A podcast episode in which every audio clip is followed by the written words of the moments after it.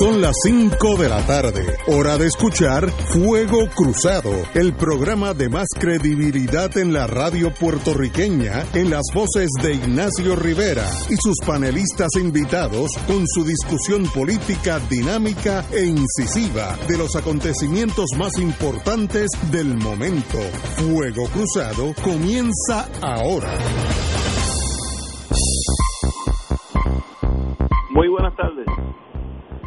Amigos y amigas del Fuego Cruzado. Hoy es martes, hay agenda como para un programa directo hasta las diez y media de la, noche, pero tenemos que concentrarlo hasta las seis y media, así que algunos temas se nos escaparán. Pero hoy es un día especial, como siempre todos los domingos tenemos con nosotros, todos los martes, perdón, tenemos con nosotros al profesor Alejandro Torres Rivera, licenciado y expresidente del Colegio de Abogados. Muy buenas tardes, Alejandro. Buenas tardes para ti, Ignacio, y buenas tardes para todo el público que escucha el programa, que es la parte más Y una invitada mía especial, que no tiene que ser invitada porque fue miembro del Fuego Cruzado por un montón de tiempo, la joven Marilú Guzmán. Muy buenas tardes, Marilú. Saludos, Ignacio, saludos, Alejandro, y a todas las personas que nos escuchan. Como todos sabemos, Marilú Guzmán eh, está en Victoria Ciudadana, y es candidata al distrito 1 de San Juan, así que le deseo la mejor de la suerte porque mejor candidata no puede ah, haber para el distrito 1 de San Juan. Y lo digo sin emociones y sin partidario, es que conozco muy bien a Marilu. Bueno, gracias Como, como ustedes saben, yo siempre soy positivista, aun cuando las cosas están malas, siempre hay el lado bueno, bonito de ver.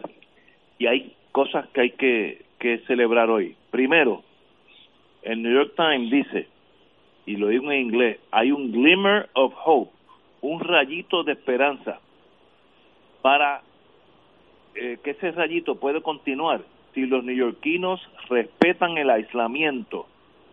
Sí, hablo en inglés. First sign of controlling the crisis. La primera señal de que la, la crisis se está controlando en New York, ya está empezando, como dice el doctor Cabanilla, esa curva a bajar un poco. Eh, dice el New York Times que los muertos y las hospitalizaciones have started to stabilize, han comenzado a estabilizarse. Así que es una buena noticia en torno a Nueva York, que yo diría que es el centro primario del coronavirus en el mundo entero. Y más importante aún, Wuhan, oye, yo nunca he ido allí, pero quiero ir, una ciudad de 14 millones de habitantes, eso es casi New York City, está de fiesta, eh, levantó su cuarentena, eh, hoy, anoche, mejor dicho, eh, iluminaron todos los edificios, dispararon cohetes y ya indicaron que Wuhan está libre de coronavirus y todos los ciudadanos puedan regresar a su rutina sin impedimento alguno. Así que me da la impresión que al final del túnel de la adversidad, ya por lo menos en Wuhan es absolutamente la victoria total. Yo sé que el gobierno tomó acción bien, bien drástica y a veces hay que analizar si eso eh, de vez en cuando es lo propio. Yo creo que sí, pero pueden haber diferencias. Y en Nueva York la curva empieza a tambalearse, lo cual también es una buena señal. Así que empiezo el programa con algo de positivismo, que es típico en mí. Yo creo que, que este virus no sabe con quién se metió cuando llegó a las Américas. Todos los países de este hemisferio le vamos a ganar el coronavirus. Eso yo lo apuesto con el que quiera. Así estamos las cosas. Pero, Alejandro, ¿qué usted piensa, profesor? yo pienso que es buena noticia toda información que se genere, eh, que vaya dirigida a establecer que en efecto hay una, una esperanza para salvar vidas humanas. Como cuestión de hecho, durante el día de hoy eh, se circuló un documento, perdón, en el día de hoy se circuló, Ignacio, un documento que se está promoviendo por parte del secretario general de las Naciones Unidas, donde está pidiendo que la ciudadanía a escala global suscriba el documento eh, pidiendo a los distintos gobiernos que cesen eh, sus intervenciones o su participación en conflictos armados es decir, está llamando a un alto al fuego mientras dure esta pandemia y yo creo que eso es un elemento positivo que también ha traído a la misma, ¿no? Que se está tomando conciencia del valor que representa la vida humana, incluso eh, la vida humana en juego dentro de lo que pueden ser conflictos no estructurados o conflictos militares.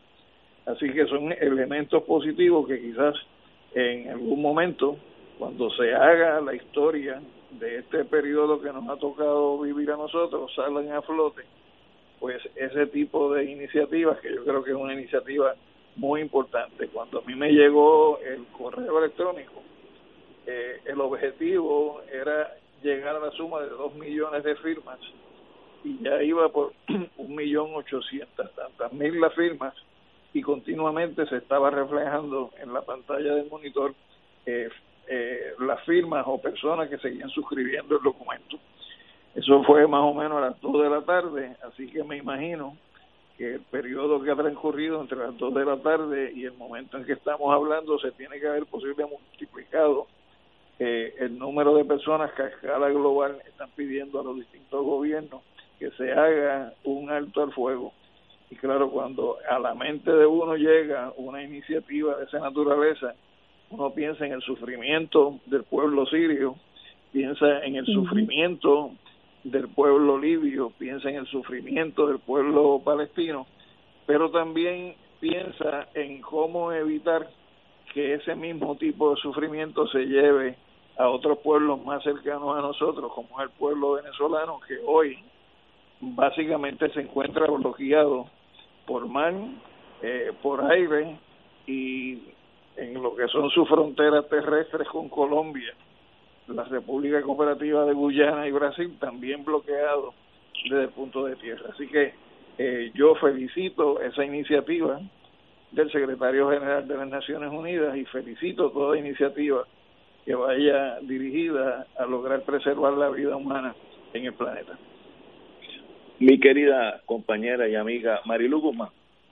Ah, pues mira, yo me alegro mucho de eso que está mencionando Alejandro eh, porque yo creo que es momento donde nosotros todos en el planeta, ¿no? Estamos, y digo todos, eh, aunque hay algunos países que no están enfrentando esta pandemia, pero la realidad es que el planeta como tal está enfrentando un enemigo y ese es el que debe, deberíamos concentrarnos en atacar y en combatir. Entonces llora realmente ante los ojos de Dios eh, que frente a una situación como la que está, se está dando en este momento, ocurra una situación como la que acaba de mencionar Alejandro, que está pasando en las costas de Venezuela.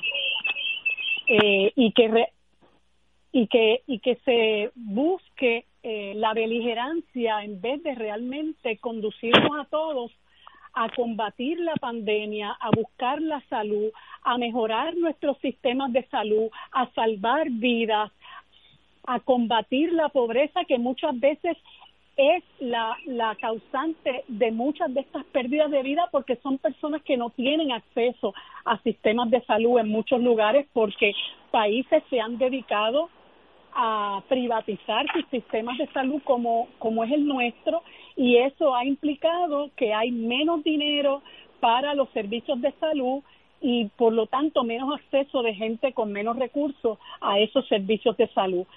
Y entonces yo pienso también en esos pueblos que menciona Alejandro, como Siria, que es un país que lleva con una, una guerra este, terrible hace muchos años, Afganistán, la situación por la que están pasando los palestinos es terrible realmente porque el acoso del gobierno israelí no cesa a pesar de la situación de la pandemia eh, y hay un acoso terrible con ellos al extremo de que el otro día leí que un médico que había salido a ayudar a, a vecinos y a la comunidad donde él reside, el ejército israelí se lo había metido en su casa y había aterrorizado a sus hijos y lo había amenazado. Una cosa de la que nosotros no tenemos conocimiento si no empezamos a buscar información para conocer la realidad tan terrible por la que atraviesan muchos de estos países.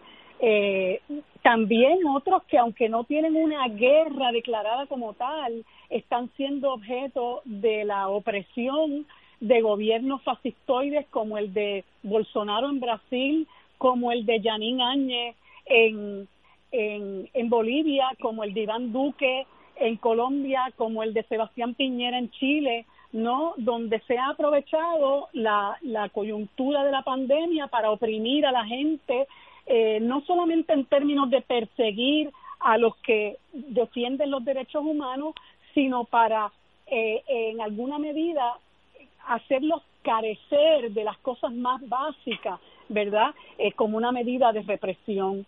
Y pienso que si bien es cierto que esta experiencia tiene que enseñarnos, como muy bien decía eh, mi, mi amigo Silverio Pérez hoy en, una, en su columna El Nuevo Día, a ser mejores personas. Realmente va a ser bien difícil que eso ocurra con determinados gobiernos porque son, son gobiernos liderados por gente deshumanizada. Y, y pues eh, los pueblos eh, y las personas con conciencia social y que se han, han dedicado su vida a luchar por la justicia social tienen que seguir levantando su voz para que esas cosas terminen, para combatir el mal que, que sale del, del poder mal utilizado de esta gente. Y yo creo que Guterres es una, una luz eh, que lidera eh, la mayor parte de los pueblos del mundo. Hay, hay un dato que yo quisiera aportar adicional, Ignacio y Marilu, es que este, esta, estas eh, observaciones de que la curva empieza tenuamente a bajar, tenemos que verla desde el punto de vista de lo que es un proceso totalmente asimétrico, porque mientras en un país puede comenzar a bajar, en, otro, país puede comenzar a subir. Y por ejemplo, hoy el periodista Jesús Dávila publica un escrito donde él analiza el problema del contagio y las muertes en lo que es la cuenca del Caribe, tomando en consideración lo que sería América Central, pero también la región de las islas, donde coinciden islas que son unas bajo la soberanía francesa, otra bajo la soberanía holandesa, otras bajo la soberanía inglesa, otras bajo la soberanía estadounidense y donde eh, se dan este, situaciones distintas eh, a cómo están corriendo las cosas a nivel de, de lo que sería la parte de América Central. Y por ejemplo, él señala que los casos eh, o los países con mayor número de casos eh, reportados se encuentra República Dominicana, seguida de Puerto Rico, seguida por Cuba, seguida por Jamaica y por Haití que son las Antillas Mayores, donde cuando tú examinas lo que es el número en la República Dominicana y lo compara con lo que es el número en Haití, en República Dominicana son 1.828 casos, mientras que en Haití solamente se reportan 24. Y uno conociendo lo que son las situaciones sanitarias, lo que son los sistemas de salud, lo que son las condiciones bajo las cuales vive eh, la población en ambos países, no hay forma de tu poder establecer que corresponda a lo que debe ser la realidad en esos países el número de casos en República Dominicana versus el número de casos en Haití. Y cuando va también al número de fallecidos, va a encontrar que el primer país con número de fallecidos es República Dominicana con 86, Panamá con 55, Colombia con 46 y Puerto Rico con 21 y eso tampoco establece una proporción adecuada, porque en el caso nuestro estamos hablando de 3.2 millones de habitantes, pero en el caso de Colombia estamos hablando de sobre 40 millones de habitantes. En el caso nuestro tenemos una comparación eh, o una población que compara quizás un poco con lo que es la población de Panamá, pero sin embargo en Panamá se duplica el número de muertes con relación a Puerto Rico. Eso a mí lo que me dice es que en estos países, a pesar de que se reflejen eh, unos números menores, posiblemente una de las razones porque hay números más bajos es porque se están haciendo menos pruebas o porque no se están eh, contando a personas que son invisibles para las autoridades de salud. Y cuando tú examinas eh, esa curva que tú indicas correcta perfectamente que se puede reflejar que empieza a bajar en la ciudad de Nueva York en una curva que aún sigue estando montada en 379.224 contagiados en los Estados Unidos con 11.835 muertos, siendo el caso de los Estados Unidos un caso que solamente corre detrás del número de muertos que hay en Italia y en España en ese orden, pero sin embargo la proporción de contaminados o contagiados en los Estados Unidos frente a lo que es la situación de Italia eh, corre en una proporción de 3 a 1 y en el caso de España corre en una proporción de 2.5 a 1. O sea que esas asimetrías eh, tiene que buscarse una contestación a por qué se dan antes de uno plantear de que eh, se pueden aflojar las medidas de salubridad o las medidas eh, que se adopten para atender sanitariamente esta crisis. Además, que si, por ejemplo, en el resto de los países tomaran decisiones como las que quizás está tomando China hoy con relación a la población de Wuhan, pues quiere decir que las personas van a comenzar a viajar, van a comenzar a relacionarse eh, entre unos países y otros, donde en, esas visitas o en esos contactos, países donde había comenzado a bajar la curva, eh, pueda comenzar una vez más a subir, porque se está en el intercambio, en el contacto entre personas provenientes de un lugar y personas provenientes de otro. Así que eh, esa, esa luz que tú dices, que se ve al final del túnel, hay que tener cuidado que no sea la linterna de la locomotora que viene para encima de uno. No, pero cuando yo una pausa y regresamos con este tema. Cuando, yo te hablo de luz, te estoy hablando en términos de la gestión que está haciendo Guterres para que termine la, ah, las intervenciones y, la beligerancia en el mundo. Usted te necesita un espacio. Vamos a una pausa. Esto es Fuego Cruzado por Radio Paz 810 AM plan? ¿Te dejes escoger? El mío sí. Si me preguntas a mí, yo estoy con MMM. Me da más opciones de OTC y los recojo en la farmacia sin receta o los entregan a casa. Así de fácil. Cámbiate al plan que te da más opciones de OTC con hasta 110 dólares mensuales para medicamentos sin receta. MMM. Caminar juntos es darte mucho más. MMM Healthcare NRS es un plan HMO y PPO con un contrato Medicare. La afiliación MMM depende de la renovación del contrato. Beneficio gobierno, actor pagado. Fuego Cruzado está contigo en todo Puerto Rico.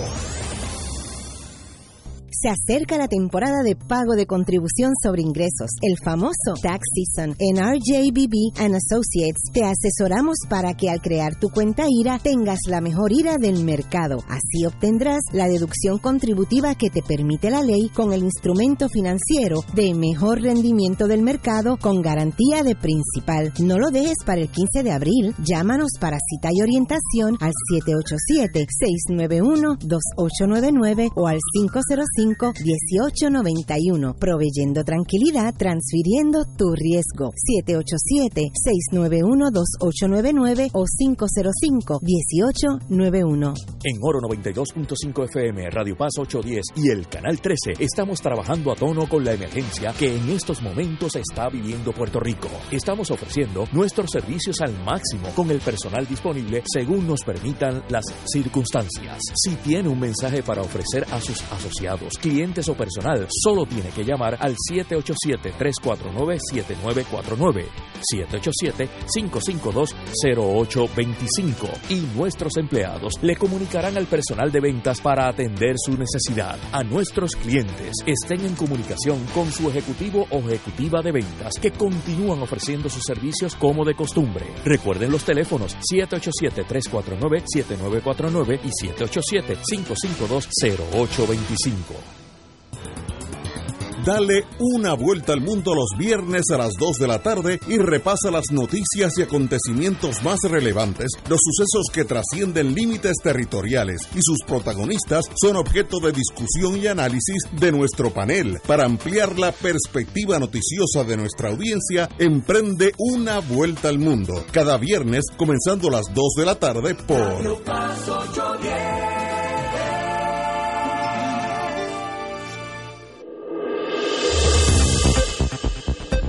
Y ahora continúa Fuego Cruzado.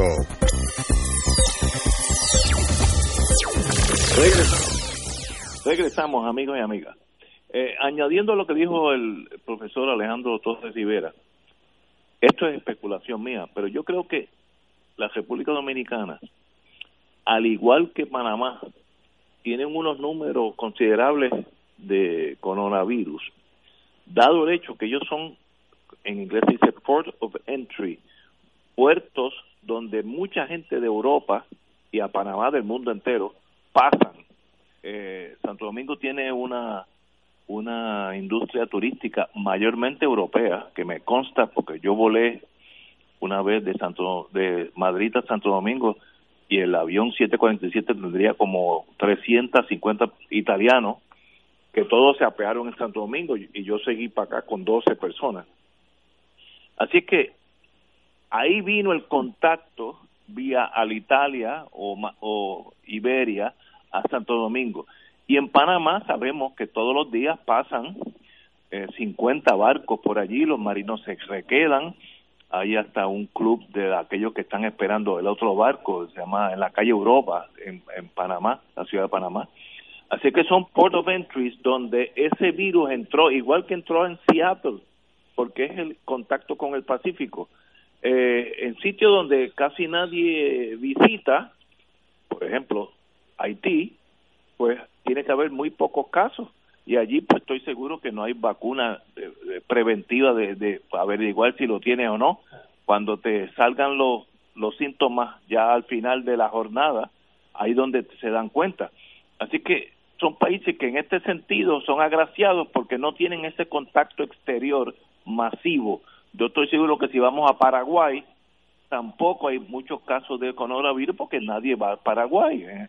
estoy no siendo no estoy siendo cínico Paraguay es un país precioso y gente extremadamente cortés pero no está en el centro del, del mundo así que yo creo que ese contacto con ese foco de infección que fue Wuhan eh, brincó a Milano porque Milano tiene una conexión muy estrecha con Wuhan porque en, en, en Milano se diseñan todas estas carteras, trajes, corbatas de finísimas que produce Italia, pero la manufactura era es mayormente en Wuhan y por eso hay constantemente italianos yendo y viniendo y chinos de Wuhan a Milano y ahí empezó el, el mm. foco. Así que eh, nosotros estamos en, en un lado intermedio, tenemos mucha conexión con Estados Unidos, en este momento resulta negativa por la conexión de Nueva York, pero tampoco somos un sitio de turismo intenso como lo es Santo Domingo.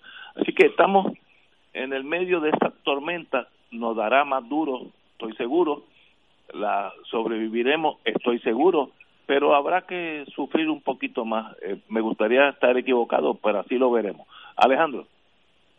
Sí, no, yo yo puedo compartir elementos de lo que tú estás señalando porque son elementos que son objetivos.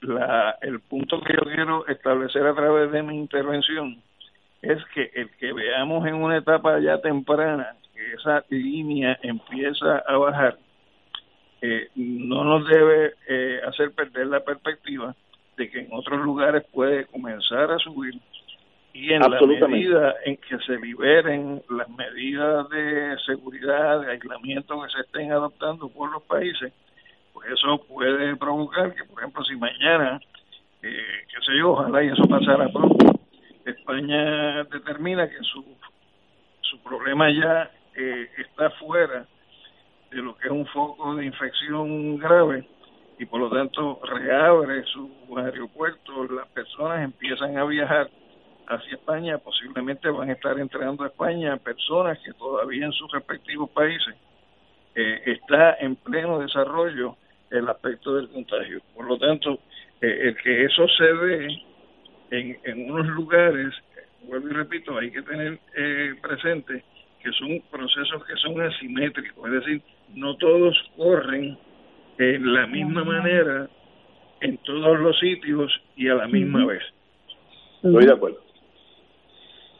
Bueno, yo pienso que eh, yo pienso que todos los países tienen que tomar sus medidas.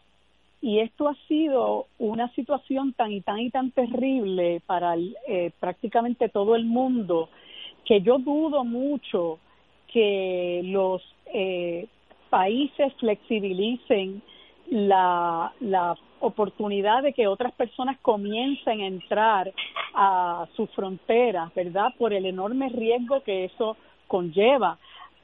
Pienso que eh, el, el proceso de nosotros movilizarnos a países extranjeros, eso va a tomar meses, para mí que va a tomar meses largos, porque la realidad es que, como tú bien señalas, Alejandro, eh, si bien en Wuhan pudieran estar celebrando, eso es, ¿qué te digo? Una pajita en el vaso de leche porque en el resto del, del mundo donde ha atacado esta pandemia la situación no es nada halagadora, sobre todo cuando hay muchas dudas en muchísimos países de cómo se está atacando eh, el virus, de si realmente se están haciendo las pruebas, de si se está haciendo el rastreo, de si se está dando información fidedigna. O sea, hay muchas dudas sobre, la, sobre lo que está pasando y en el caso nuestro, dado el hecho de que en Estados Unidos la situación es tan tétrica, nosotros tenemos un problema muy particular, que es un problema que hoy comentaba la alcaldesa de San Juan en el sentido de que aquí hay que cerrar esto, porque ya nosotros nos hemos eh, hemos experimentado las visitas de personas que están enfermas. Entonces no tenemos manera de impedir eso como colonia de los Estados Unidos, no podemos cerrar nuestra frontera, y aun cuando se pretenda que esas personas que lleguen se vayan 14 días de cuarentena, nadie tiene tampoco la opción de verificar que se cumpla con eso. Así que nosotros estamos en riesgo todavía porque nosotros no podemos controlar la llegada de personas al país al punto de que se dice que hay gente que toma ibuprofen para bajar eh, los grados de la fiebre de manera que pueda pasar el sedazo este inicial eh, en la, a la llegada del aeropuerto. Así que en el caso nuestro eh, es, bastante peligroso y hay que ser muy cauteloso con eso. Estamos totalmente de acuerdo. Yo, el que hay dos reacciones de dos presidentes que son tan disímiles que ambas son igualmente crueles. Duterte o Duquerque, Duterte, el de Filipinas, dijo que él tiene un toque de queda y ha ordenado a sus soldados, yo lo oí en inglés, habla inglés con acento filipino, pero buen inglés, dijo, eh, I have ordered to shoot to kill, he ordenado disparar a, matar. Todo aquel, sea niño, mujer, hombre, lo que sea, que salga después de la, creo que siete de la noche, etcétera, etcétera. Una cosa la y conociéndola a él va a pasar, ¿no? Eh, y segundo, el, el otro extremo, igualmente cruel, es Bolsonaro, que dice, mire, los brasileños podemos con, con todo, inclusive con este virus, los que se mueran se morirán y seguiremos nosotros en la vida normal, que es una cosa dracónica, lo opuesto a Duquerque, pero igualmente cruel. Entonces uno dice, bueno, pues eh, alguien en, en, en el mundo está sano emocionalmente o estos son en momentos de crisis todo el mundo se vuelve loco y jalan unos por el, rifle y otros por, mire, que se muera, que se muera. ¿Qué usted tiene que decir, eh, Marilu, tú que eres en ese sentido muy, muy emocional, gracias a Dios? ¿Qué tú tienes que Mira, tú sabes que, sabes que yo no soy fanática de Duterte. Duterte es un dictador sanguinario y eso mismo que está diciendo ahora con relación a la gente que viola el toque de queda, él lo decía con relación a los supuestos eh, narcotraficantes. Sí, también. Él decía que los narcotraficantes no tenían juicio, sencillamente él, ¿verdad?, los los limpiaba, como dicen popularmente. Pues ahora está diciendo eso también, que la gente que viola el toque de queda, este, pues, pues lo, los mata. Y a mí, a mí realmente me, me, me conmueve que, toda, que todavía haya en el mundo personas que dirijan los destinos de un país que se atrevan con la boca de comer a hablar de esa manera y a decir las cosas tal cual, yo los mato y se acabó, ¿verdad? Como si la gente fuera este un animal para ser cazado. este pues este Bolsonaro es otra otra otra cosa también él él él no necesariamente lo dice pero no te creas que lo hace, ¿sabes? Porque tiene una policía que se juega unas maromas eh, similares, sobre todo en las favelas, ¿no? Eh, y eso es un, un, un secreto a voces en Brasil. En el caso de Colombia tienes a Iván Duque que ahora se ha inventado porque estos estos gobiernos neoliberales están desesperados por necesitan mover la economía y entonces él se ha inventado esto que se llama el aislamiento inteligente. Y eso lo que quiere decir es que todo el mundo, como hay tanta gente pobre y la gente pobre vive de la economía informal, y, y el no por permitir que esa gente pueda salir a la calle a llevar a cabo sus sus funciones de rutina, ¿verdad? Que le permiten ganarse su sustento. Este, el gobierno quiere tirarlos a la calle para que ellos se resuelvan como puedan, eh, sin, sin tener en cuenta cuál es el nivel de contagio, cómo está corriendo eh, el virus en el país, este, pero poner la economía a correr y que entonces pone sobre los hombros de la gente el ellos cuidarse. Pues mire, usted use guante, usted mantenga distanciamiento, usted póngase una mascarilla, como quien dice, sálvese el que pueda. Y entonces mucha gente eh, sobre todo los defensores de derechos humanos y economistas respetados en, en Colombia están este, eh, criticando esa gestión de parte de, Iván Duque porque es como quien dice, bueno, por las estratas más bajas salgan a resolverse para que la cosa se siga moviendo eh, y obviamente las clases altas siempre van a tener la oportunidad de protegerse de una forma mucho más efectiva. Así que aunque Iván Duque y Bolsonaro no digan que los van a matar directamente si violan el toque de queda, pues es una forma, ¿no? De, de dejar de proteger a la gente, que es una responsabilidad que tienen todos los gobiernos. Totalmente de acuerdo, Marilu. Vamos a una pausa, amigos, y regresamos con Fuego Cruzado. Fuego Cruzado está contigo en todo Puerto Rico. En estos momentos en que la ansiedad puede llevarte a creer que no hay esperanza, en el Hospital San Juan Capestrano estamos abiertos 24/7. Estamos aquí para escucharte. Llámanos y podemos hacerte un seguimiento desde la comodidad de tu hogar. 1-888-967-4357. 1-888-967-4357. Queremos ayudarte. Hoy Puerto Rico vive momentos que han cambiado nuestro diario vivir. El coronavirus ya es una pandemia a nivel mundial. Por el bien de los más vulnerables y tus seres queridos, evitemos su propagación y contagio. La radio siempre ha estado en los momentos más importantes de tu vida. Ahora más que nunca estamos contigo. Por eso únete a nosotros y quédate en tu casa. Conéctate, somos tu mejor compañía para informarte, orientarte y entretenerte. Un mensaje de la Asociación de Radiodifusores y esta emisora. Fuego Cruzado, el programa de más credibilidad en la radio puertorriqueña, es ahora la tribuna abierta de análisis noticioso, con diversas perspectivas que exploran el trasfondo de lo que acontece a diario y cómo nos afecta. Escucha Ignacio Rivera y sus panelistas invitados de lunes a viernes en Fuego Cruzado en transmisión diferida a las 10 de la noche por Oro 92.5 FM. La pandemia que amenaza a la humanidad en estos días de incertidumbre ha puesto en peligro no solo la salud de las personas, sino que también la economía global y la subsistencia financiera de la familia y otras instituciones. Las emisoras católicas que antes de la crisis ya enfrentaban una situación precaria para poder funcionar se ha mantenido en el aire sirviendo a la comunidad y a los fieles, brindándole aliento y promoviendo la fe y la esperanza. Ahora más que nunca recabamos de tus oraciones y ayuda económica para mantener este ministerio. Envía tu aportación a través de la aplicación ATH móvil de la siguiente manera. Paso número uno, marca Pay a Business. 2. Busca Radio Paz 810. 3. Escribe la cantidad de donativo. Y 4. Marca enviar. Mil gracias y que Dios te colme de bendiciones por tu ayuda.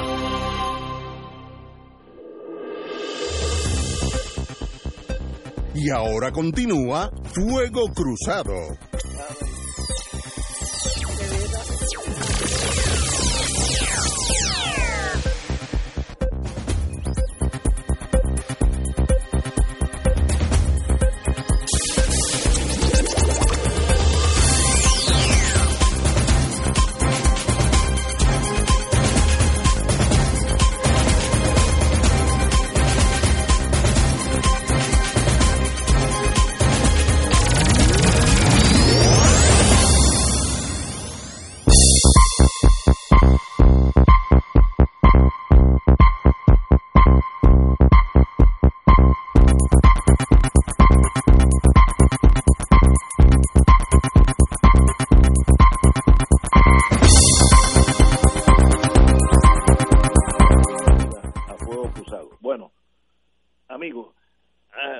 Terminar este tema, este coronavirus va a estar con nosotros por décadas en el sentido económico. Hoy hay una noticia que nadie le pone atención, yo lo cogí en el internet de, de, rebote, y es que la línea aérea Lufthansa, la línea aérea nacional de Alemania, que es una de las mejores líneas del mundo, está retirando su flota entera de los aviones grandes, cuatro motores, que tenía eh, en, en, uso en estos días. Eh, ha indicado que retira seis Airbuses franceses 380, cinco 747 Boeing y siete Airbuses 340-600, que son los aviones bien grandes donde caben 300, 350 personas. También eh, Swiss Air, la línea aérea austriaca y la línea aérea de Bruselas, no la KLM, sino la Brussels Airways, cancelaron todas sus cuentas de aviones por el futuro. La, la premisa de esto es que el viaje de turismo, cito, tardará años en regresar a sus niveles anteriores al coronavirus. Por tanto, los alemanes, que son astutos, han dicho vamos a tener una, una línea aérea la mitad de lo que teníamos antes y ningún avión de 400 personas se necesita porque no va a haber 400 pasajeros. Eso es un indicio que el impacto económico va a durar mucho más que el coronavirus. Ya nos habremos olvidado el coronavirus en un año, mató a la gente que tenía que matar, eh, matar sobrevivieron lo que tuvieron que sobrevivir, pero la economía mundial se afecta porque si se cancelan las órdenes de aviones, la Airbus francesa y la Boeing americana van a tener una crisis, mm, pero gigantesca. Es más, con, con esta noticia que salió hoy, yo estoy seguro que las acciones de la Boeing han bajado eh, sustancialmente. Pero lo más importante es que es un indicio que el mundo de nosotros ha cambiado por un tiempito considerable eh, los días de full employment en Estados Unidos, donde se necesitaba importar gente para la maquinaria económica, yo creo que eso va a tardar uno, dos, tres años eh, en lo que se, se nivela eso. Y ya la, la línea Lufthansa ya alertó que este problema va a durar unos añitos. Alejandro. Mira, eh, uno tiende a pensar, Ignacio, que cuando hay una crisis económica, es porque no se está produciendo lo que es necesario. Sin embargo, lo que detona la crisis económica son problemas de sobreproducción. Y lo que estamos eh, observando es que si se sigue eh, un proceso de producción en los niveles que habían antes de toda esta situación del coronavirus, lo que va a detonar es una gran y profunda crisis económica porque las empresas eh, tienen unos procesos de producción que van a estar excediendo en el producto final, que es la mercancía, en exceso de lo que es la capacidad de compra que van a tener las personas. Evidentemente, si esto ha lanzado el desempleo a millones de trabajadores, esos trabajadores tienen que comenzar a hacer unos ejercicios de cambios en los patrones de consumo sobre todo en el tipo de sociedad que nosotros vivimos, que es la capitalista, y esos cambios en los estilos de consumo implica que van a colocar menos dinero en la compra de mercancías que circulan. Eh, en ese sentido, lo que está haciendo estas dos líneas aéreas al anticipar la cancelación de contratos futuros es precisamente porque no van a tener la gente que vaya a estar comprando pasajes, la gente que vaya a estar viajando con condición de turista o gente que sencillamente vayan a estar moviéndose por la vía aérea de un punto a otro en Europa o en el mundo. Y me parece que eso mismo va a estar ocurriendo en otras economías capitalistas. De hecho, eh, señalaba el otro día eh, un escrito eh, publicado por los chinos que ellos anticipan que esto pudiera llevar a una depresión análoga a la gran depresión que se produjo en, en el siglo XX. Y cuando tú examinas, por ejemplo, la situación de Puerto Rico, a la precarización de las condiciones de trabajo, de empleo, de ingresos, de beneficios, que ya se habían venido destruyendo por vía de la legislación que implanta el modelo neoliberal, ahora van a haber otras agravantes adicionales que los produce pues toda esta situación del coronavirus. Y hay eh, estudiosos de la economía y de las relaciones políticas que ya están planteando que de la misma manera que el modelo keynesiano fue un salvavidas que recibió el capitalismo en el siglo XX para que no implosionara el sistema capitalista, eh, esos mismos gobiernos que en las pasadas décadas lo que han ido es implantando medidas de naturaleza neoliberal, quitándole al gobierno, al Estado, la intervención en los procesos económicos, si quieren mantener a flote algún nivel en sus economías, va a tener que ser una vez más interviniendo en los procesos económicos, subvencionando empleo, eh, desarrollando nuevas infraestructuras para poder absorber esa fuerza de trabajo que va a va a estar siendo desplazada.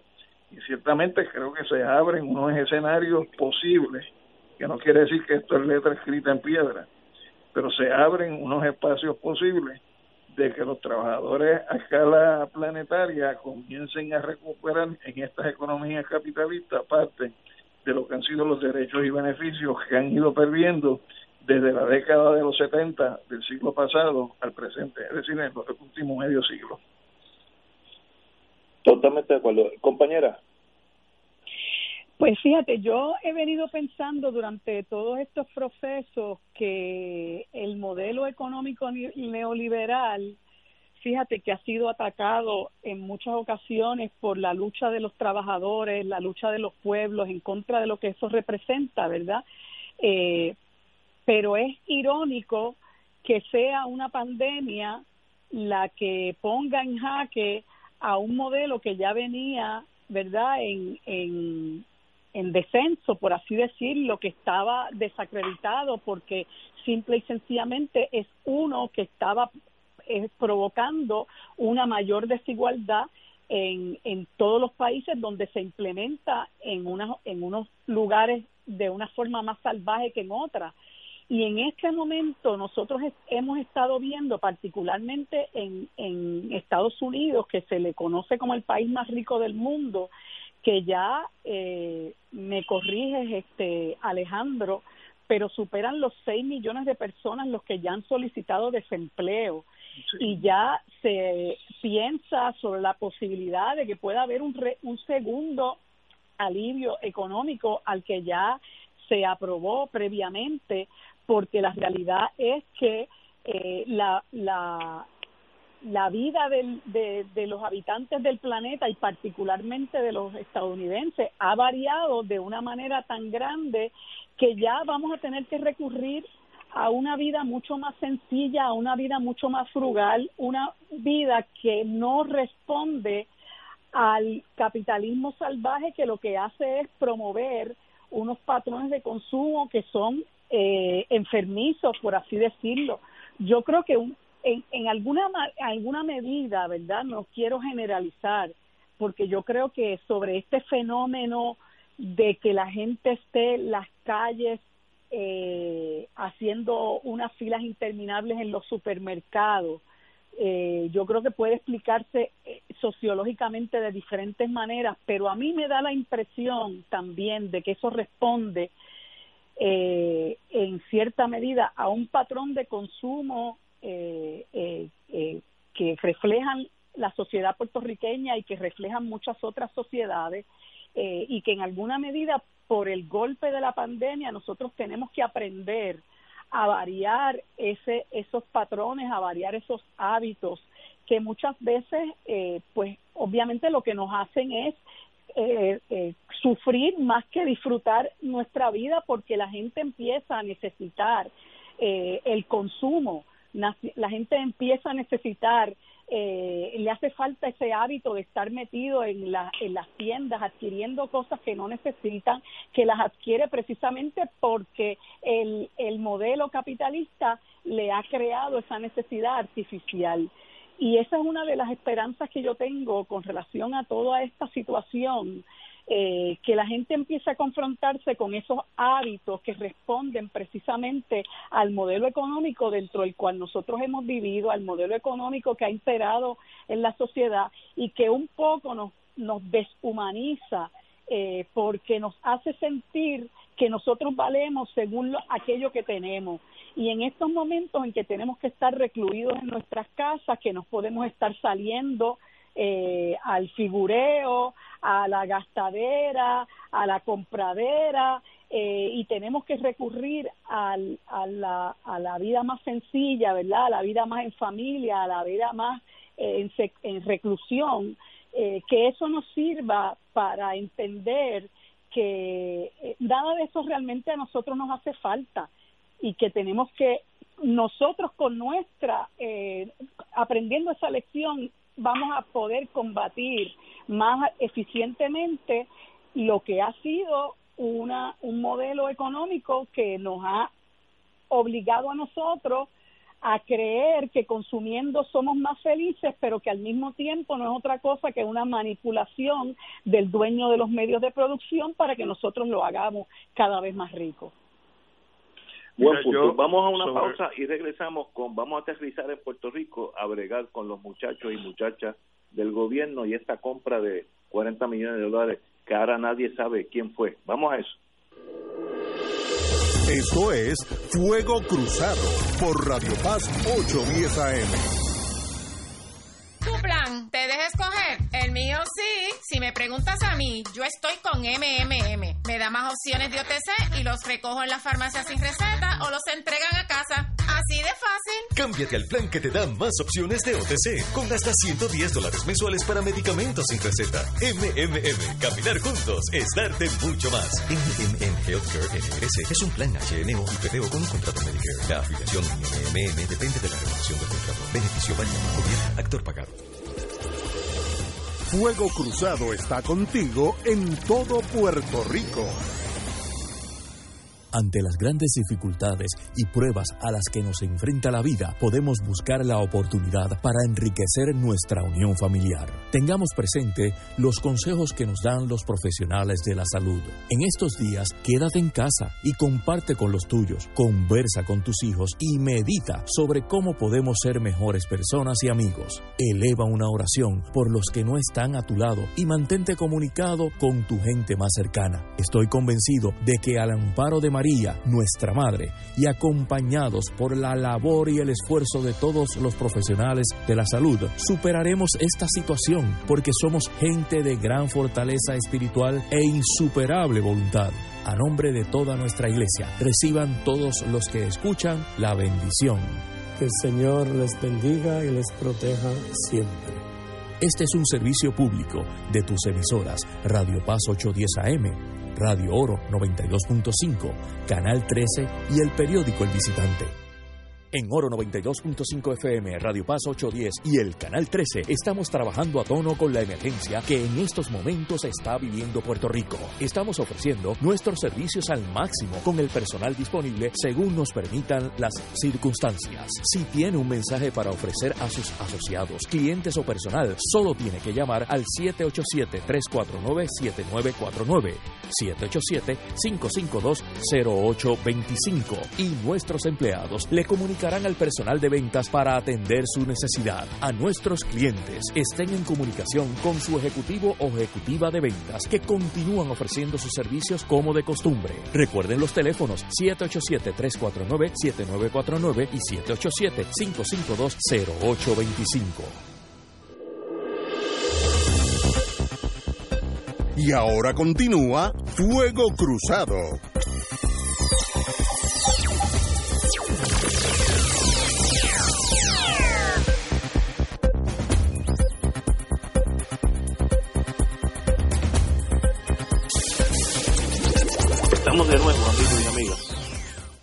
Puerto Rico. Vamos a aterrizar en Isla Grande para bajar con, con lo que tal vez no, nos toque de cerca. El nuevo día dice que hay una... bajando en la base naval, no en el aeropuerto Muñoz Marín. el nuevo día dice que hay una densa neblina de los burócratas del Departamento de Salud en esta crisis de coronavirus cuando se ordenaron un contrato de 40 millones de dólares a unas pruebas rápidas a dos empresarios sin ninguna experiencia en torno a nada que tenga que ver con salud. No han comprado ni una curita. Se llevaron un contrato de 40 millones. Ambos, dice la prensa, que tienen estrechos vínculos con el PNP. La señora gobernadora ha manejado esto muy mal, para mi entender. Haya dicho que ya no tiene relación alguna con los contratistas. Eh, ella indicó que si algo pasó fue el Departamento de Salud, manejo de emergencia, servicios generales y la OGP. Eh, pero ella es la gobernadora, no sé si se le olvida eso. Esta fue la época de la señora que corría salud, Mabel Cabeza, sin ninguna eh, eh, sin ningún nivel intelectual en salud ninguno, excepto que era una gatillera partidaria. El portavoz de la fortaleza, el señor Osvaldo Soto, no contestó a la prensa. ¿Quién autorizó en la fortaleza esa compra? Nadie autorizó nada. ¿Alguien puede pensar que un contrato de 40 millones de dólares va a suceder por combustión espontánea, que nadie sabe nada? De verdad que los políticos piensan que este pueblo es tan y tan ignorante. Yo creo que es un error mayúsculo de la señora gobernadora esconderse ante esta tragedia. Ella tiene que, como se dice en el Navy, cut your losses. Eso se llama damage control. Que se está hundiendo el barco, usted tiene que sacrificar todos los que están en el cuarto de máquina, usted lo sacrifica porque para eso es que usted es capitán. Y esta señora, para mi entender, es un error mayúsculo no hacer nada, esconderse, nadie sabe nada y esto pues lo cogieron a tiempo. La Junta de, Supervisión Fiscal, en una carta enviada ayer, la carta más severa que yo he visto de la señora uh, Yaresco, Executive Director de, de, la Junta, a la señora gobernadora, eh, indicó que sencillamente se violaron todas las normas eh, que existen ya vía la ley promesa, que todo contrato sobre 10 millones tiene que tener el visto bueno de promesa, que aquí se lo brincaron, se pagaron 19 millones como anticipo, el, el gobierno de Puerto Rico no le sometió a la Junta nada, y dice después, no, no voy a tomar eh, la carta esta, esto no es aceptable, punto, y que según sus consejeros legales, este contrato es null and void, nulo ab inicio, otra palabra, no existió. Y entonces, ante esta realidad que cogieron a alguien entre segunda y tercera, ¿por qué se proyecta por la gobernadora algo de encubrimiento? Ahí yo me pierdo. Este es el caballo de Troya de la señora gobernadora, ¿por qué ella no dice, mira, los que autorizaron esto fue fulanito y manganita y los dos han sido despedidos hoy en día? Eh, o se va a hundir con el barco.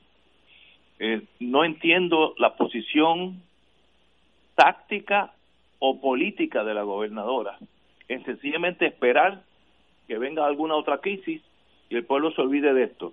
Aquí alguien iba a dar un tumbe que iba a dejar chiquito el de Whitefish en Montana, que era otro tumbe. Esto es the, romantic in me. Mire, no me sorprendería que los que iban a dar el tumbe con Whitefish sean los mismos que van a dar el tumbe ahora. Iban a dar el tumbe. Eh, señores, no es aceptable, como dice la señora Yaresca, Yaresco, y además que el contrato es nulo porque no cumplió con el visto bueno de la Junta pero eso es irrelevante.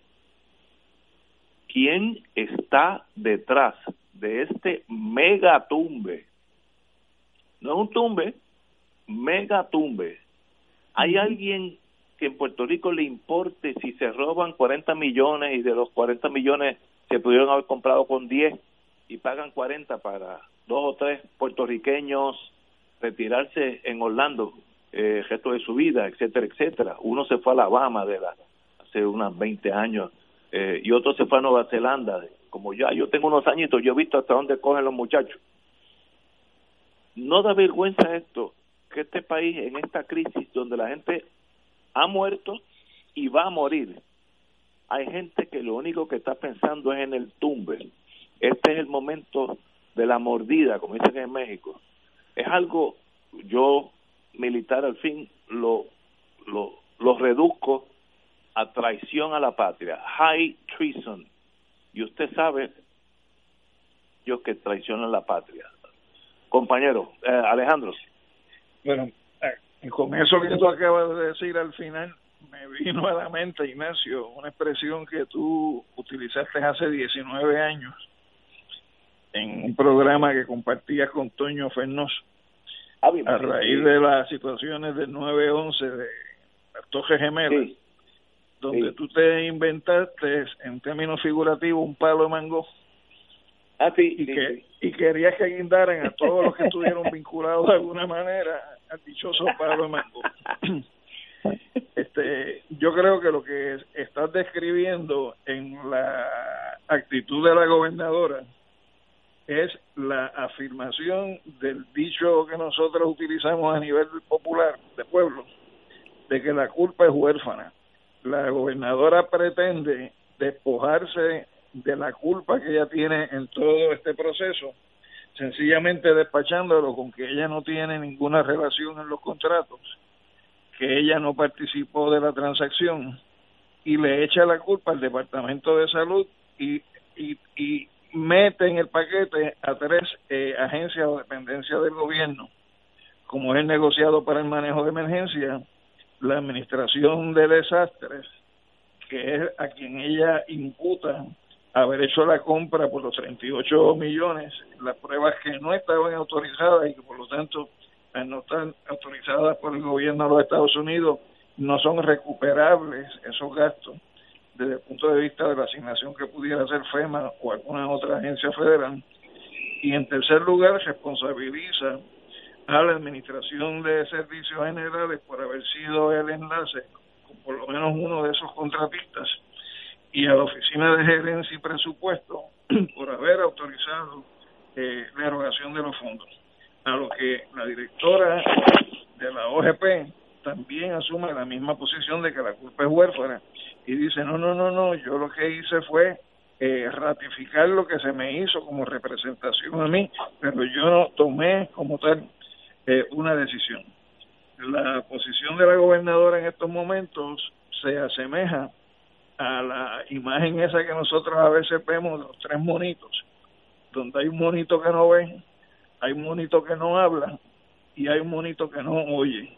Y la gobernadora pretende, asumiendo el rol de los tres monitos, despojarse de toda responsabilidad en esta situación y más aún como si eso fuera ajeno a lo que es su conocimiento como ex abogada y ex secretaria de justicia y eh, aún tomando como antecedente que su gobierno está en la continuación de las prácticas de lo que ella llama era el gobierno anterior, pero que sabemos que es el mismo gobierno con las mismas prácticas eh, y las mismas los mismos estilos de trabajo. Así que me parece que la gobernadora tiene una gran responsabilidad en esta situación y si ella es la jefa del gobierno, ella tiene que tomar decisiones radicales, no como tú las planteabas de con Espalito Mango, pero sí eh, decisiones de naturaleza radical con relación a sus funcionarios y las instituciones de gobierno tienen que asumir su responsabilidad, aunque tengan que poner al lado del palo de mango a la gobernadora a la hora de exigirle a ella responsabilidad, como dije yo en un programa anterior, por su negligencia al hacer o por su negligencia al dejar de hacer las cosas que tenía que haber hecho. Entonces, en ese sentido, me parece que ya este país está harto, este, hasta la náusea, de que toda la semana, en los últimos tres años y medio, no haya habido una sola donde no salga a reducir un elemento de corrupción en el manejo de los asuntos públicos por parte de los funcionarios del gobierno y me parece que en ese sentido eh, ya eh, hay que decir basta y hay que tomar eh, decisiones con relación a quienes uno aspira que nos estén gobernando en este país y bajo los parámetros en que nosotros queremos que esas personas asuman sus responsabilidades de gobierno. Tenemos que ir a una pausa y regresamos con Marilu Guzmán. Esto es Fuego Cruzado por Radio Paz 810 AM. Oye, te podrán decir que te cubren, pero no todos cumplen. El mío, sí. Si me preguntas a mí, yo estoy con MMM. Me da más en una sola cubierta. Me cubre todos los dientes y más opciones de OTC. Y si el día menos pensado necesito un estudio o tratamiento, me cubre mejor que el otro. Cámbiate al plan más completo. MMM. Caminar juntos es darte mucho más. Actor pagado. Fuego Cruzado está contigo en todo Puerto Rico. Aquí la llama se enciende cada tarde a las 5 porque escuchas Radio Paz 810 AM, WKBM San Juan y retransmite en diferido WOROFM Corozal San Juan, la Casa de Fuego Cruzado, el programa de más credibilidad en la radio puertorriqueña.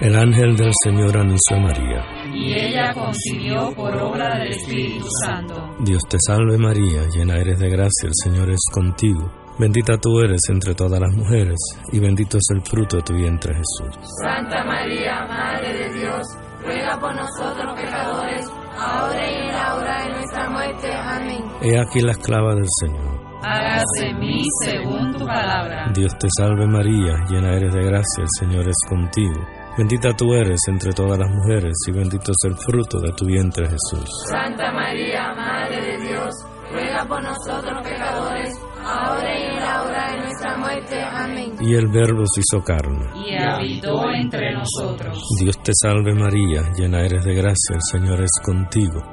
Bendita tú eres entre todas las mujeres y bendito es el fruto de tu vientre Jesús. Santa María, Madre de Dios, ruega por nosotros pecadores, ahora y en la hora de nuestra muerte. Amén. Ruega por nosotros, Santa Madre de Dios. Para que seamos dignos de alcanzar las promesas de nuestro Señor Jesucristo. Oremos. Derrama, Señor, tu gracia sobre nosotros, que por el anuncio del ángel hemos conocido la encarnación de tu Hijo, para que lleguemos por su pasión y su cruz a la gloria de la resurrección, por Jesucristo nuestro Señor. Amén. Gloria al Padre, al Hijo y al Espíritu Santo. Como era en un principio, ahora y siempre, por los siglos de los siglos. Amén. Los rotarios se preguntan antes de actuar, ¿es la verdad? ¿Es equitativo para todos los interesados? ¿Creará buena voluntad y mejores amistades? ¿Será beneficioso para todos los interesados? Mensaje del Club Rotario de Río Piedras. Y ahora continúa Fuego Cruzado. Regresamos, amigos y amigas, Fuego Cruzado. Nos quedamos con el tema doloroso, penoso, el tema que le da posición al presidente Trump, que no es mi, no lo voy a invitar a la fiesta que voy a dar en Navidad, de eso de plano, pero que dice que Puerto Rico era es un país sumamente corrupto. Y este am, amagueo am, uh, de tumbe de 40 millones después de Whitefish y otros más que son más chiquitos le da posición a los críticos de Puerto Rico es decir si los dejan se llevan el yunque para su casa lo que más me sorprende y me duele es que la señora gobernadora no ha dicho nada. Lo único que ha dicho es que ella no estaba allí, que ella no fue, no sabe nada. Si algo pasó fue salud. Mire, usted es la capitán de la nave. ¿Por qué usted no busca a alguien en el NIE? Que yo conozco gente, investigadores en el NIE que son de primera. Conozco fiscales en justicia que son de primera. Y la nombra su ayudante para investigar esta cosa, pero con prioridad. Todo lo que requiera ese, ese detective o esa fiscal, estoy pensando en mujeres que las conozco, que están en integridad pública, todos los recursos que usted quiera, me los pide y se los concedo, pero averígüeme quién fue el que autorizó, y no es quien autorizó, porque ese es un infeliz, por quién estaba detrás del que autorizó, que ese es el tumbólogo, que tal vez no tenga nada que ver con el gobierno, es sencillamente una de esas personas intocables en la sociedad y por tanto, dentro del mundo nuestro pequeño, nadie lo va a tocar. Si alguien lo toca sería el, FBI si lo consideran. Con ese cuadro patético de un país corrupto en este sentido, eh, Marilu Guzmán.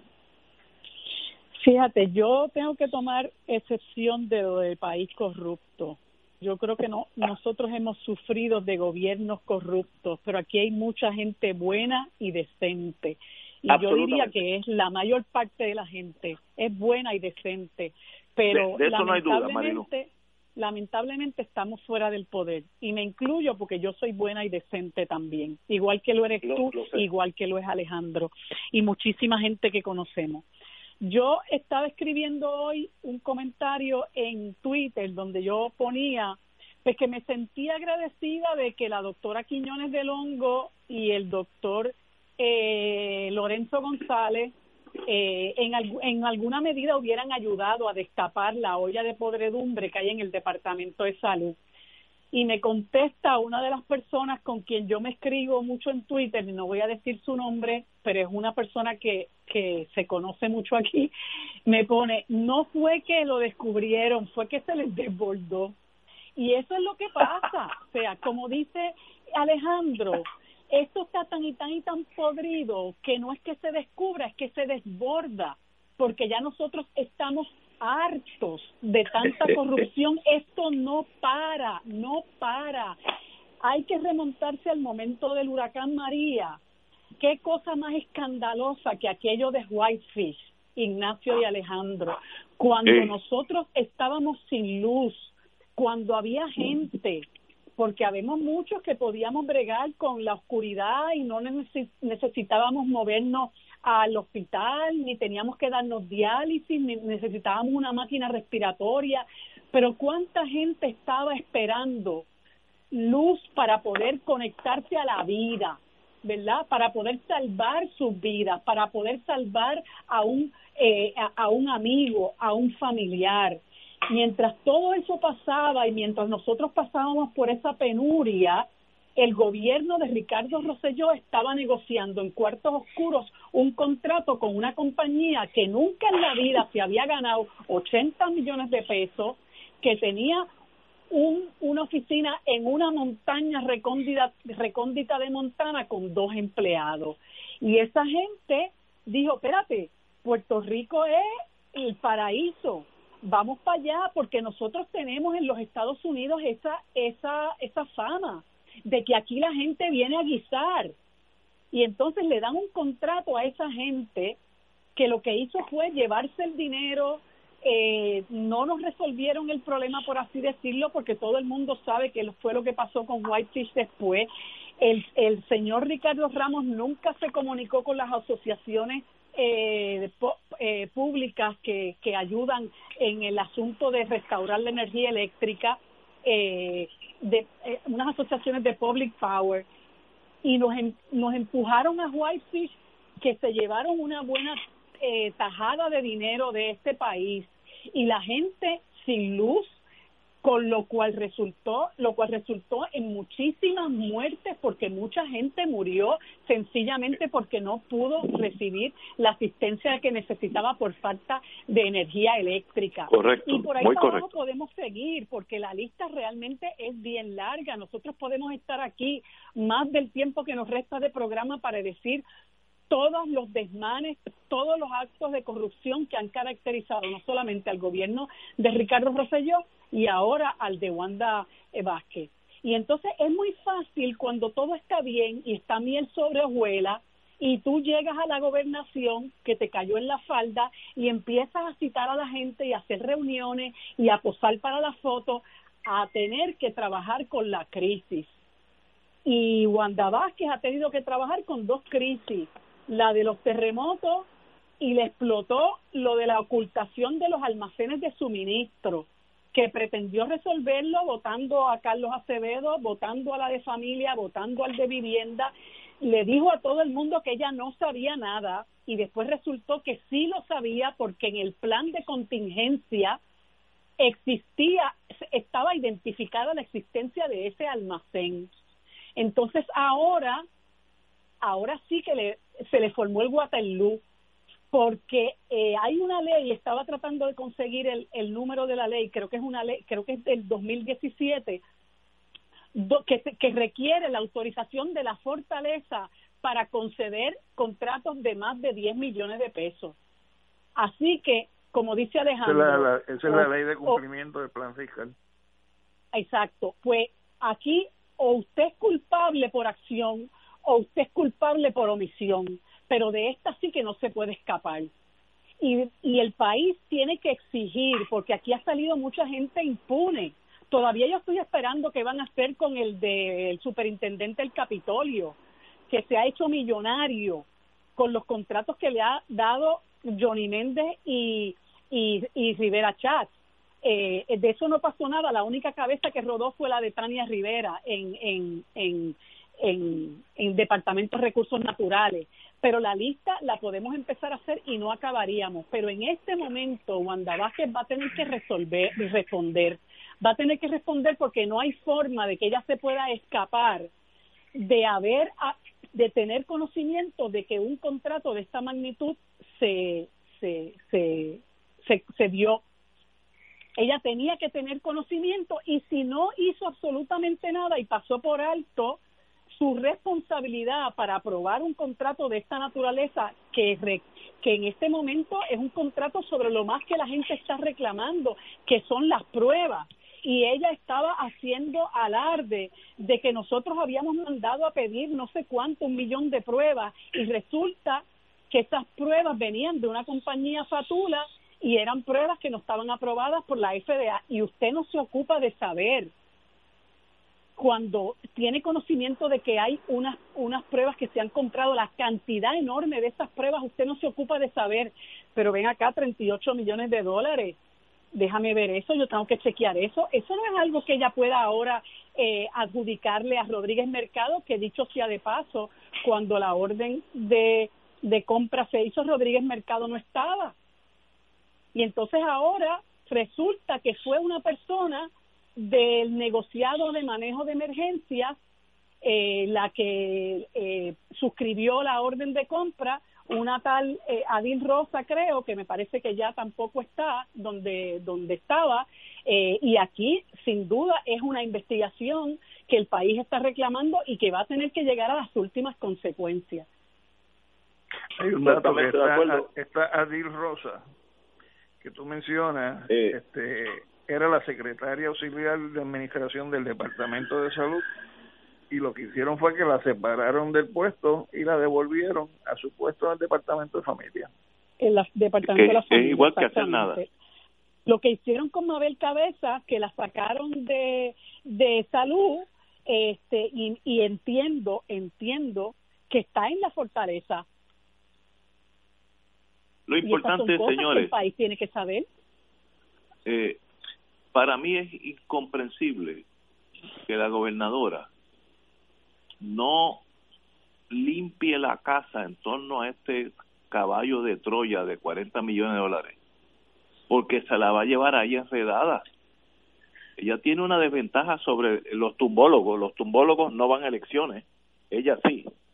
Y si sigue este cáncer creciendo, ella muere con los 40 millones en el sentido político y emocional. Eh, yo no entiendo por qué ella no dice, pues miren, yo ordenado, yo ordené este y fulanito me va a responder a mí sobre esta investigación y salga el tiro por donde salga. ¿Qué la detiene?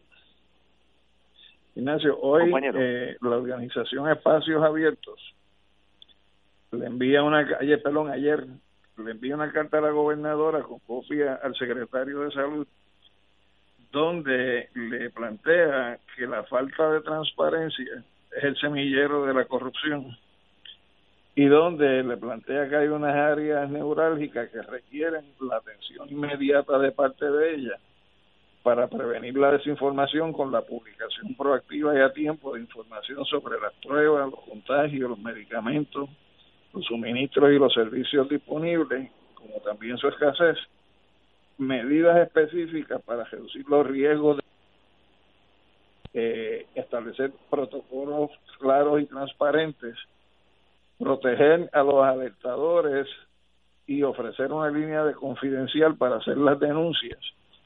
Y le envía cinco puntos eh, que aparecen en la transparencia internacional sobre contrataciones públicas en estados de emergencia, donde cinco recomendaciones fundamentales son dar máxima publicidad en la información de compras gubernamentales vinculadas al estado de emergencia, activar a las agencias reguladoras y antimonopolios para evitar la colusión entre actores económicos que resulten en la especulación de los precios, realizar auditorías en tiempo real, concertar una plata, una sola plataforma de información sobre todas las contrataciones del gobierno en este tema y la rendición de cuentas apropiadas y sin excusa. Si eso se comenzara a hacer en este país, sería por lo menos un paso en la dirección de empezar a atender eh, la situación que plantea este estado de emergencia para evitar precisamente que se vuelva a reproducir hoy lo que vivimos hace dos años después del paso de los huracanes Irma y María. Estoy de acuerdo. Vamos a una pausa, amigo. Vamos a una pausa y regresamos con Fuego Cruzado. Esto es Fuego Cruzado por Radio Paz 810 AM. Existen instrumentos financieros que generan ganancias de los mercados bursátiles con garantía de principal invertido. Las anualidades indexadas brindan excelentes rendimientos y garantías de inversión superando los instrumentos tradicionales de ahorro. Para orientación y citas, llama a los expertos en seguros y anualidades de RJBB and Associates al 787-691-2899 o al 787-505-1891 proveyendo tranquilidad, transfiriendo tu riesgo. Recuerda 787-691-2899 o 505-1891. Fuego Cruzado está contigo en todo Puerto Rico. En estos momentos en que la ansiedad puede llevarte a creer que no hay esperanza, en el Hospital San Juan Capestrano estamos abiertos 24/7. Estamos aquí para escucharte. Llámanos y podemos hacerte un cernimiento desde la comodidad de tu hogar. 1-888-967-4357. 1-888-967-4357. Queremos ayudarte. Se acerca la temporada de pago de contribución sobre ingresos, el famoso Tax Season. En RJBB and Associates te asesoramos para que al crear tu cuenta IRA tengas la mejor IRA del mercado. Así obtendrás la deducción contributiva que te permite la ley con el instrumento financiero de mejor rendimiento del mercado con garantía de principal. No lo dejes para el 15 de abril. Llámanos para cita y orientación al 787-691-2899 o al 505 1891 proveyendo tranquilidad, transfiriendo tu riesgo. 787-691-2899 o 505-1891. En Oro 92.5 FM, Radio Paz 810 y el Canal 13 estamos trabajando a tono con la emergencia que en estos momentos está viviendo Puerto Rico. Estamos ofreciendo nuestros servicios al máximo con el personal disponible según nos permitan las circunstancias. Si tiene un mensaje para ofrecer a sus asociados, clientes o personal, solo tiene que llamar al 787-349-7949, 787-552-0825 y nuestros empleados le comunicarán al personal de ventas para atender su necesidad. A nuestros clientes estén en comunicación con su ejecutivo o ejecutiva de ventas que continúan ofreciendo sus servicios como de costumbre. Recuerden los teléfonos 787-349-7949 y 787-552-0825. Y ahora continúa Fuego Cruzado.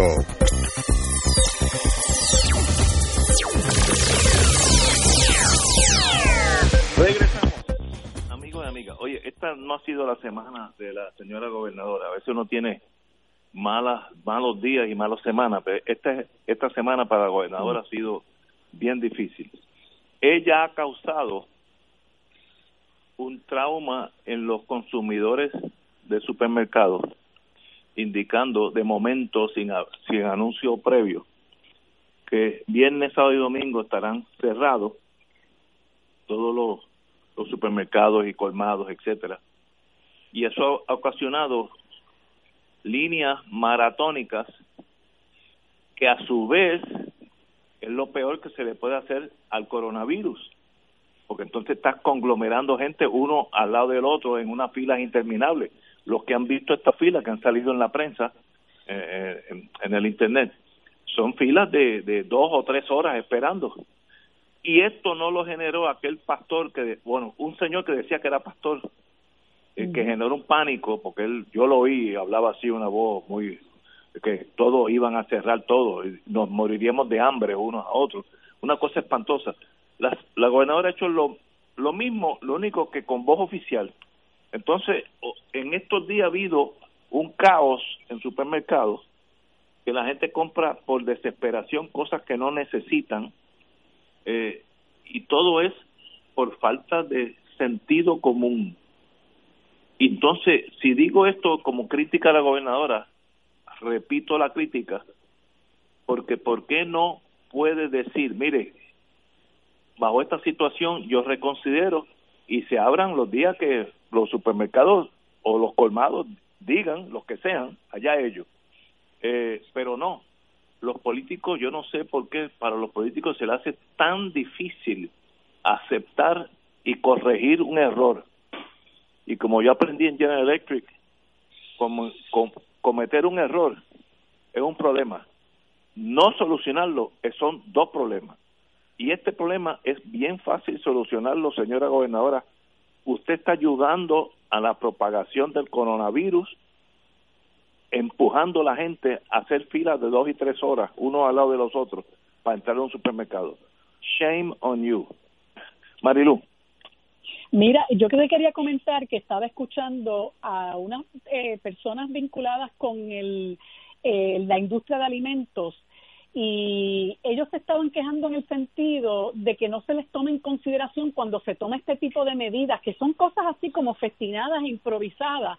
Y una de las cosas que más me, me llamó la atención fue eh, lo que dijo el el, el presidente o chief executive officer de, de eh, Econo, que él decía, mire si, si nos crea un problema esto, que los, los vagones, ¿verdad? La transportación con los, los, la carga llega los viernes y ellos desembarcan y entregan eh, los sábados a supermercados, etcétera, porque hay muchas cosas que son perecederas eh, y, el, y el problema que les ocasiona tener un cierre de viernes, sábado y domingo. Eh, y entonces, bueno, pareciera que son medidas eh, que, no son consultadas con la gente que realmente maneja eh, el, el know-how, como dicen en Castilla, de esta industria de, de alimentos. Eh, y tampoco se toma en consideración el hecho de que hay una realidad eh, de gente que no puede necesariamente eh, dejar de comprar todas las semanalmente. Bueno, pues porque son personas que reciben su cheque de seguro social, son personas que reciben el cheque del pan, lo reciben y van a comprar, entonces se tienen que encontrar con estos problemas entre los cuales hay personas de avanzada edad que están enfrentando eh, unas situaciones bien difíciles con la aglomeración de gente y ni pensar las posibilidades de contagio que pudiera haber. Correcto. Alejandro, para despedirnos. Mira, es que no tiene sentido esa situación porque la gobernadora ha creado un task force económico que está integrado por 30 personas, donde hay 19 que corresponden al sector privado, tres que son economistas, seis que son funcionarios del gobierno y crearon a su vez tres subcomités, uno de emergencia, uno de transición y uno de recuperación, donde en cada uno de esos comités hay un economista. Entonces, si crean una estructura de esa naturaleza para que dé recomendaciones del sector privado al gobierno, ¿cómo es posible que entonces estén tomando decisiones a espaldas incluso de los integrantes de ese task force, creando esta, este nuevo nivel dentro de la crisis que estamos viviendo todos y todas en este país? Así que me parece que una vez más es un gobierno de improvisación, es un gobierno que está al garete y es un gobierno que realmente está tomando decisiones no en el interés de nuestro pueblo, sino posiblemente en el interés de sectores privados que se van a beneficiar con las decisiones que se adopten. Estoy totalmente de acuerdo. No hay nada negativo en uno asesorarse con la gente que llevan una vida en la profesión que sea si a mí me nombran presidente de Iberia, y yo, yo nunca he volado ni una chiringa, mm. ¿ustedes no creen que yo voy a empezar a dar órdenes así a diestra y siniestra? ¿O debo buscar los, los pilotos senior de Iberia y decirle cuáles son sus problemas, qué lo, cómo se puede mejorar esto? Y todo lo que le tomó todos esos años a, esa gente, yo lo recibo en una sentada, en, en una mesa pero el político no puede hacer eso, se asesora con gente que no han vendido ni un mango y ellos son los que desde un escritorio deciden lo que nos conviene. Eso es un error. Esta semana ha sido posiblemente la peor semana para la señora gobernadora. Espero que mejore porque en ese barco estamos nosotros. Tenemos que irnos porque son casi las seis y media y tenemos un, pues yo que no. Vamos, como siempre, Marilu, un privilegio tenerte aquí. Gracias. Bueno, un abrazo para ambos. Igualmente, un abrazo y se cuidan.